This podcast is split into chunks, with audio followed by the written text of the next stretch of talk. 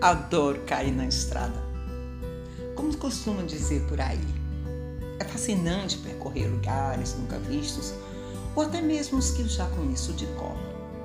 A propósito, reparo muito no céu vermelho, cortesia de Deus para marcar muitas daquelas voltas que a Terra dá. Sempre quando posso ou sou solicitada para viajar a trabalho, experiencio um dos meus melhores momentos não importa se a estrada está boa, se o avião sacode, se o trem atrasa.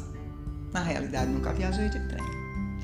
Tudo é válido para sair por aí com ou sem destino certo. Mesmo assim, o meu espírito de aventura tem endereço, hora marcada e compromisso para retornar.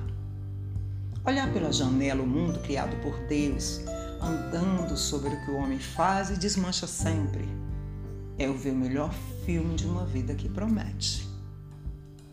Preciso sair sempre do comum, não pela companhia do tédio, mas porque é essencial buscar alternativas, até mesmo por aquelas que a timidez disfarçada de desconfiança e cautela tenta me constranger a um momento que já foi e por isso mesmo já era.